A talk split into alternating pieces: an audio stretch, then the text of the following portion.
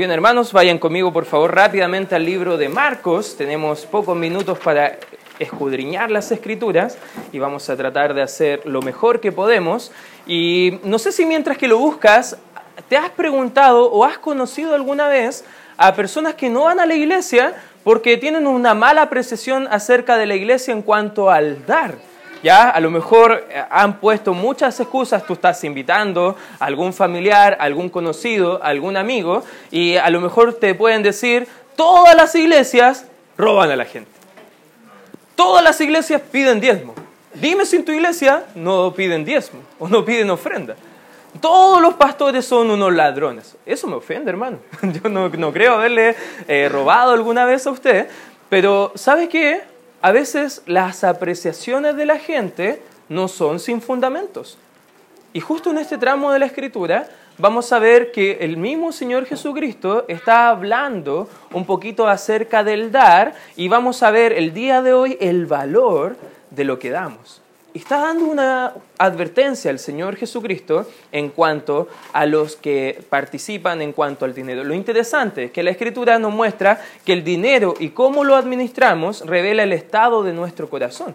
Por ejemplo, dice la Escritura en el libro de Mateo capítulo 6, en el versículo 21, que eh, donde está nuestro tesoro, ahí está nuestro corazón. ¿Sabes qué? Donde nosotros llevamos nuestro dinero, nuestro dinero, nuestra economía, habla mucho de dónde está nuestro corazón. Y el dinero, aquí vemos incluso que el Señor Jesucristo con los escribas hay un contraste y está dando algunas advertencias. Por ejemplo, en el versículo número 38 vamos a ver una advertencia contra la hipocresía de los escribas. Versículo número 38 dice, y les decía en su doctrina. Aquí está hablando el Señor Jesucristo. Y dice, guardaos, subraya esa palabra, por favor. Guardaos, cuídense de los escribas que gustan andar con largas ropas, ropas que eran túnicas religiosas. No era por modestia, era para ser vistos, que andan con largas ropas y aman las salutaciones en las plazas. Lo veían por las plazas públicas y los escribas les gustaba que la gente le fuera y les saludara y les hablara en cosas bonitas. Si veían al pastor, le decían, pastorcito, qué bueno que estás con nosotros, qué maravillosa es tu enseñanza. Y a ellos les gustaba recibir ese tipo de trato. Los escribas, fíjate lo que sigue diciendo, salutaciones en las plazas. Y las primeras sillas en las sinagogas. Bueno, eso no pasa en las iglesias hoy en día, ya los hermanos hay que luchar para que se sienten más adelante, pero a ellos les gustaban las primeras sillas. ¿Sabes que esas primeras sillas en las primeras iglesias eran sillas que estaban un poco más altos que los demás? Y esas sillas eran para que todos contemplaran lo importante que eran esas personas. No sé si tú has conocido gente así que les gusta ser mirado. Bueno, los escribas eran de esa forma, las primeras sillas en las sinagogas y los primeros asientos en las cenas. ¿Sabes qué? No era fiesta, había un dicho popular antiguo, que no habían festividades o fiestas sin haber invitado un escriba para estar en ellas. Porque ellos consideraban a los escribas como una persona que iba a bendecir a esa fiesta. Y ellos llegaban a las fiestas esperando comer el mejor plato, recibiendo las mejores ofrendas, teniendo lo mejor. Y ve, fíjate el número 40, el versículo número 40, y dice que devoran las casas de las viudas y por pretexto hacen largas oraciones. Ellos recibirán mayor condenación. ¿Sabes qué? Estos líderes religiosos eran los encargados de cuidar a las damas que no tenían esposo porque habían muerto. Pero estaban aprovechándose de ellos. Estaban extorsionando a la gente. Estaban enseñando por ganancia deshonesta. ¿Y sabes qué? El Señor Jesucristo está haciendo una advertencia hoy y dice, guardaos de ese tipo de personas.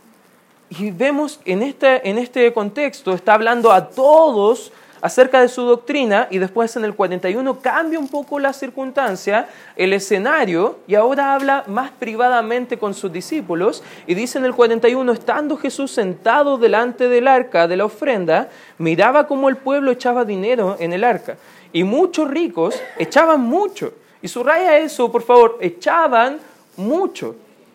Y vino una viuda, pobre, y echó dos blancas. o sea, como un cuadrante. Más o menos para que te hagas la idea, era como el sueldo mínimo de un día de trabajo en aquella época. No era algo tan extraordinario, era algo bien pequeñito, pero eso es lo que estaba dando esta dama. 43. Entonces llamando a sus discípulos le dijo, de cierto os digo, que esta viuda pobre echó más que todos los que han echado en el arca, porque todos han echado, y subraya esta frase por favor, de lo que les sobra.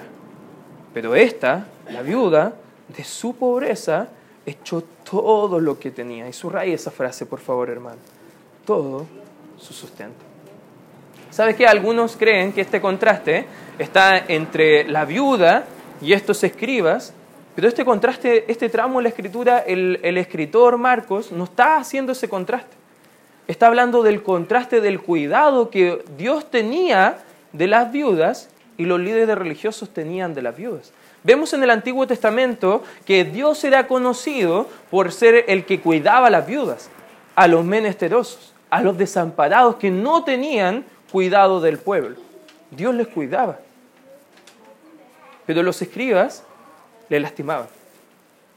Dios quería lo mejor para ellos, pero los escribas querían lo mejor para sí mismos. ¿Puedes ver el contraste, hermano, que está viéndose acá en este tramo de la Escritura? Por eso el Señor Jesucristo da una advertencia contra la hipocresía de los escribas, porque eran muy peligrosos para las billeteras de las personas y también para las almas. Porque por, pretexto a veces enseñaban más un evangelio de da a Dios más y Dios te dará más.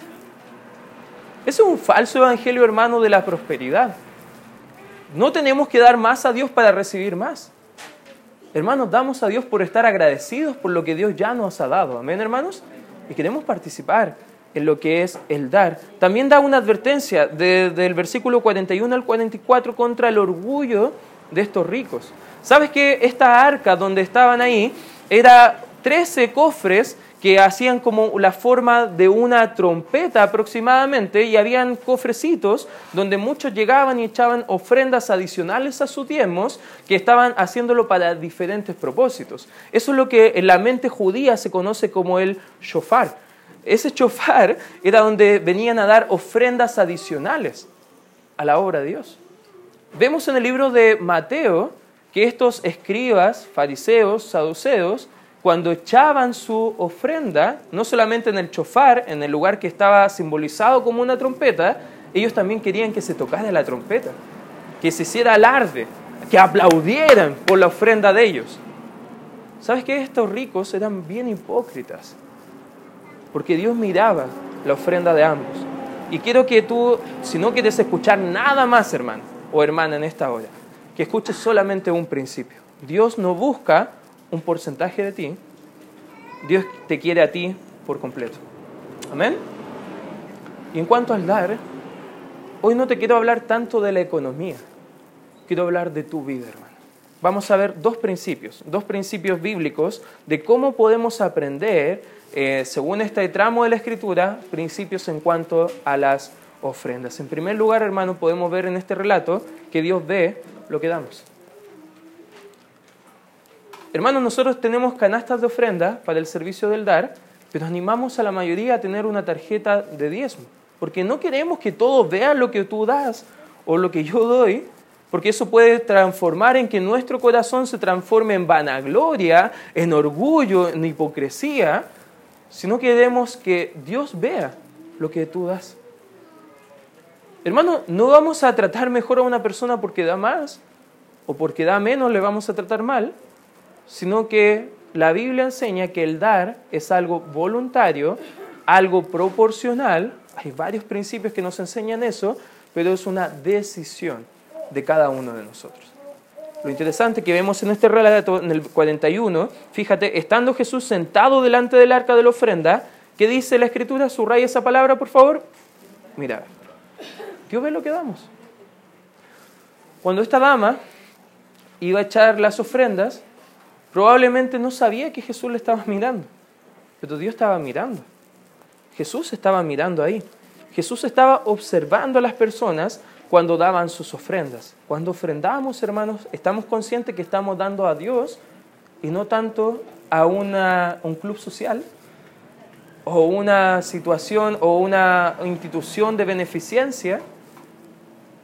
A veces voy a la Plaza de Maipú a hacer algunos, algunos trámites y siempre hay damas que están pidiendo, no sé, fondos con un cofrecito para niños con cáncer o cosas por el estilo. Yo a veces doy ahí a esas cosas y me dicen, espere, espere, no se vaya todavía, no se vaya, déjeme ponerle un, un, un sticker. Y me ponen el sticker ahí y yo ando así como, oh, me siento súper buen samaritano, ahora estoy ayudando a los niños con cáncer. Y puede ser como una actitud un poco eh, inocente, pero a veces podemos transformar ese pensamiento y llevarlo a la iglesia. Y poder esperar que todos nos aplaudan por lo que estamos dando. Hermano, no se trata de eso. Dios mira. Dios mira. Dios sabe con qué sacrificio estamos dando. Dios sabe que si hemos dado mucho o hemos dado poco, lo hemos dado con un corazón alegre y genuino para Él. Dios sabe y mira nuestro corazón. Dios es el que ve y el que recibe nuestra ofrenda. Vaya conmigo, por favor, rápidamente al libro de Filipenses. Filipenses, capítulo número 4, versículo 18. Filipenses, capítulo número 4, versículo 18, dice la escritura, pero todo lo he recibido. Aquí está hablando el apóstol Pablo, bajo la inspiración del Espíritu Santo, hablando de la ofrenda que los filipenses le habían dado mediante Epafrodito, un hijo en la fe para él. Dice, todo lo he recibido y tengo abundancia, estoy lleno, habiendo recibido de Epafrodito lo que enviasteis. Y fíjate lo que dice la escritura. Olor fragante, sacrificio acepto, y qué dice al final? Agradable a Dios. Hermanos, cuando damos a la obra, no estamos agradando al pastor, como lo hacían en los tiempos de Jesús, a los escribas. No estamos agradando a una iglesia, estamos agradando al Señor. Porque Dios ve lo que estamos dando. La viuda no sabía que Jesús le miraba, pero sí sabía que su Dios, el Dios Padre, sí lo estaba haciendo. Ella daba, dio todo lo que tenía, hermano, porque ella sabía que su Dios la iba a cuidar. Lo interesante de este, de este dar, de esta dama, podemos ver por lo menos tres cosas importantes recalcados del corazón de esta dama en cuanto al dar. En primer lugar, vemos que Dios era su verdadero tesoro. Ella no dependía de la economía, ella dependía de su Señor. Para ella era tan importante, tanta riqueza, tener un corazón completamente agradecido al Señor que estaba dispuesta incluso que sus tesoros terrenales desaparecieran. Lo segundo que podemos ver es la gratitud hacia el Dios que ella estaba dando. ¿Tenía una gratitud, a nuestro juicio, pequeñita o una gratitud grande? ¿Cuántos entienden que era una gratitud inmensa, hermano? Porque ella estaba dando con corazón agradecido al Señor. Y lo tercero que vemos de su corazón, que ella dependía enteramente de Él. Hermano, cuando damos, debemos cuidar nuestro corazón de dar con un corazón humilde, con un corazón creyente, confiando en el Señor, con un corazón agradecido. No damos para que Dios nos devuelva más, hermano. Damos por amor al Señor, amor a las almas, amor a la obra del Señor. No damos para hacer, para que toquen la trompeta cuando vamos a dar, sino que damos para que Dios reciba la gloria, no nosotros. Amén, hermanos. Y debemos dar de esa forma nos muestra por lo menos que esta dama estaba dando con un corazón amante a Dios, amor por Dios y por su obra. Fíjate en Primera de Corintios, acompáñame por favor ahí. Primera de Corintios, capítulo número 13. Lo interesante de estos pasajes del capítulo 12, 13 y 14 de Primera de Corintios, que Pablo estaba corrigiendo algunas malas prácticas de la iglesia en Corinto, y el capítulo número 13, vemos en el versículo número 3 algo interesante, dice, y si repartiese todos mis bienes para dar de comer a los pobres, y si entregase mi cuerpo para ser quemado, y no tengo, ¿qué dice la escritura? Amor, Fíjate lo que dice, de nada sirve. Hermano, tú puedes dar una ofrenda generosa, tipo Farcas, a lo mejor, como la Teletón, pero si lo haces por vanagloria y no por amor al Señor, Dios no le complace esa ofrenda. Amén, hermanos. Cuando damos, damos por amor. Damos confiando en el Señor. ¿Sabes que Dios quiere que nosotros participemos? Que sea poco o que sea mucho, que lo hagamos para la gloria del Señor. Que lo hagamos entendiendo que Él nos mira. Él está observando a cada uno de sus hijos. Volvamos al libro de Marcos porque vamos a ver el siguiente principio. Marcos capítulo número 12, fíjate lo que dice el siguiente principio. A partir del 43 al 44 no solamente vemos que Dios ve lo que damos, sino que en segundo lugar Dios valora lo que damos. Fíjate lo que dice el 43. Entonces llamando a sus discípulos le dijo, de cierto os digo, que esta viuda pobre echó, fíjate, más que todos los que han dado antes en el arca. Pero antes había remarcado el Señor que los demás habían dado mucho. Pero vemos que esta viuda pobre estaba dando más. ¿Cómo eso puede ser posible, hermano? ¿Cómo eso puede ser posible que esa viuda había dado más que la gente rica? Fíjate por qué, dice la escritura. 44, porque todos han echado de lo que les sobra, pero esta, de su pobreza, echó todo lo que tenía, todo su sustento. ¿Sabes qué? Dios lo valora viendo no la canasta o nuestra billetera, cuánto estamos dando, sino con el corazón, con lo que estamos haciendo. Me recuerda otro pasaje de la Escritura en Segunda de Corintios. Acompáñeme por favor ahí. En Segunda de Corintios, Segunda de Corintios, capítulo número 8, nos muestra un principio interesante, hermano. Porque cuando damos, a Dios no le importa tanto la porción o cuánto estamos dando, sino la proporción de cómo lo estamos haciendo. Fíjate en 2 de Corintios 8, versículo 1 en adelante, dice, asimismo hermanos, os hacemos saber, ¿qué dice? La gracia de Dios, que se ha dado a las iglesias de Macedonia. Ojo, cuando aquí Pablo está hablando de gracia, está hablando de dar, está hablando de ofrenda generosa, además del diezmo.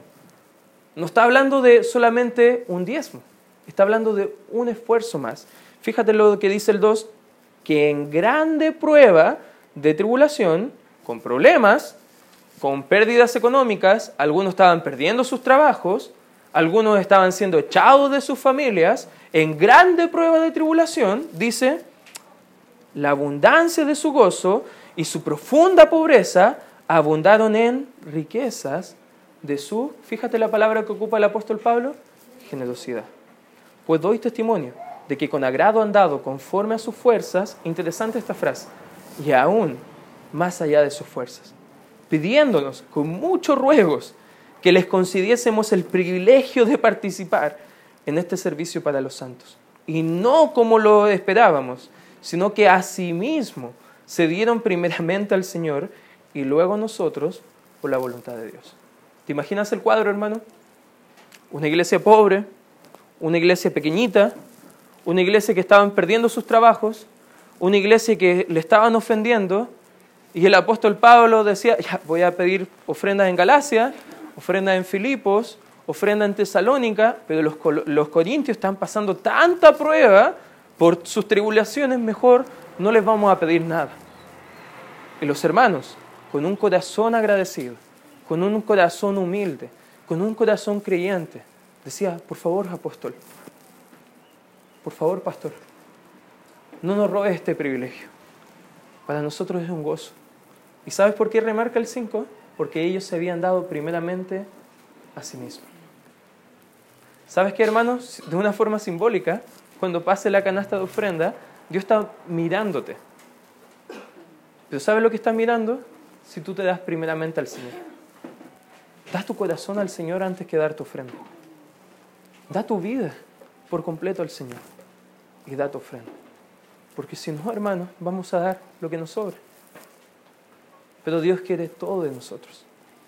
No quiere una ofrenda una vez al mes o una vez a la semana, quiere tu vida entera para que le glorifique quiere todo de nosotros, hermanos. Ellos dieron mucho dinero a estos escribas, ella dio muy poco, pero lo interesante es que las matemáticas de Dios son muy diferentes a las nuestras. y Dios se glorifica más por la intención que por el dar. Vemos un principio en Segunda de Samuel. Mira, acompáñenme por favor ahí. Segunda de Samuel. Uy, ya me está pillando el tiempo. Segunda de Samuel, capítulo número 24. Vemos que el rey David en el capítulo 24 ha hecho algo necio, ha censado el pueblo cuando no debería haberle censado. Dios manda un juicio a su vida, mucha gente va a morir por este pecado. Y vemos que en el 24, y el rey dijo a Dauma, no, sino del por precio te lo compraré, porque le estaba vendiendo sacrificios, carneros, para el sacrificio, corderitos, porque no ofreceré, dice el rey David, a Jehová, mi Dios, holocaustos que no me cuesten nada. Entonces David compró la era y los bueyes por 50 ciclos de plata por ser el rey, lo que estaba haciendo el pueblo, tome, llévese todo. Él como rey dijo, no, no voy a dar algo que no me haya costado. No voy a dar algo que no haya tenido valor para mí primero. ¿Cuántos padres saben que a lo mejor cuando le compras a tu hijo algo, tu hijo no lo cuida mucho? Útiles de colegio, algún juego de, no sé, videojuegos.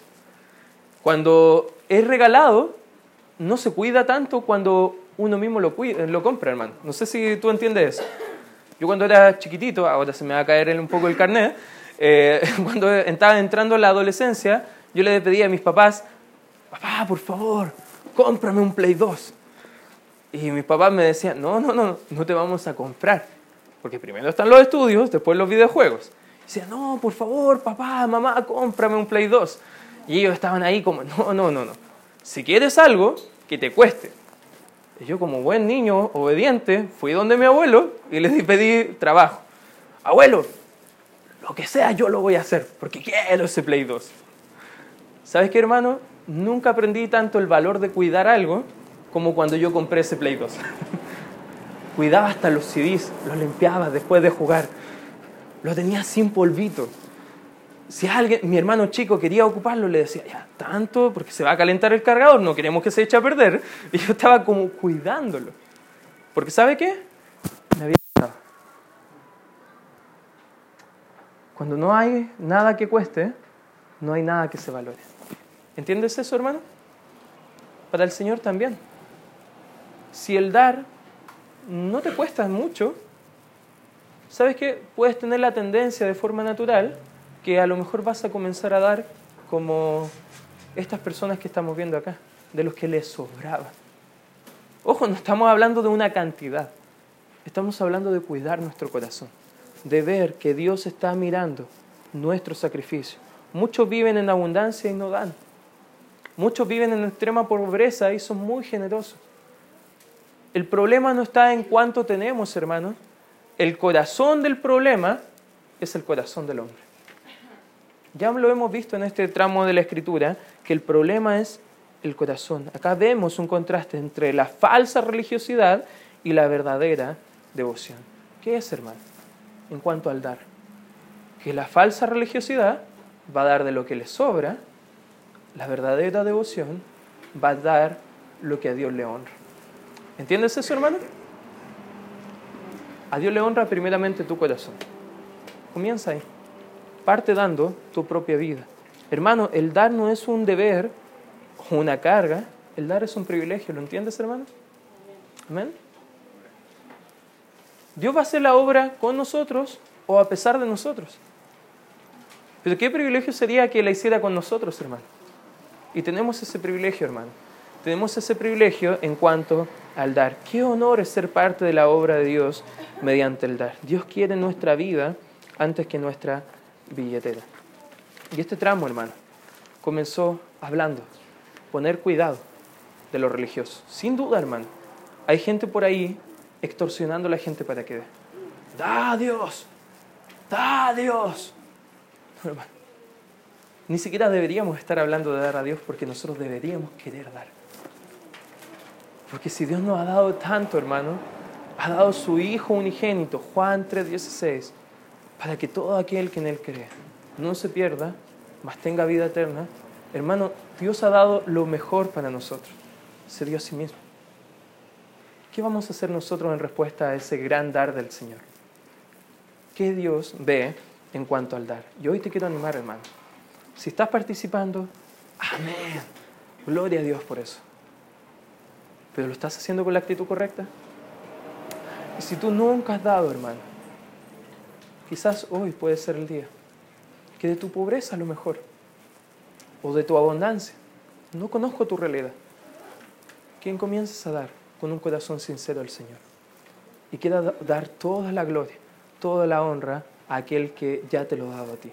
Vamos a orar y vamos a tomar compromiso con el Señor. Gracias Padre Santo por este tramo de la Escritura, que sin duda nos ayuda a entender cómo tú quieres ser honrado a través de lo que damos, Señor. Gracias Padre Santo, porque sin duda tú eres muy bueno, muy bueno con nosotros y nos ha dado mucho más de lo que merecemos.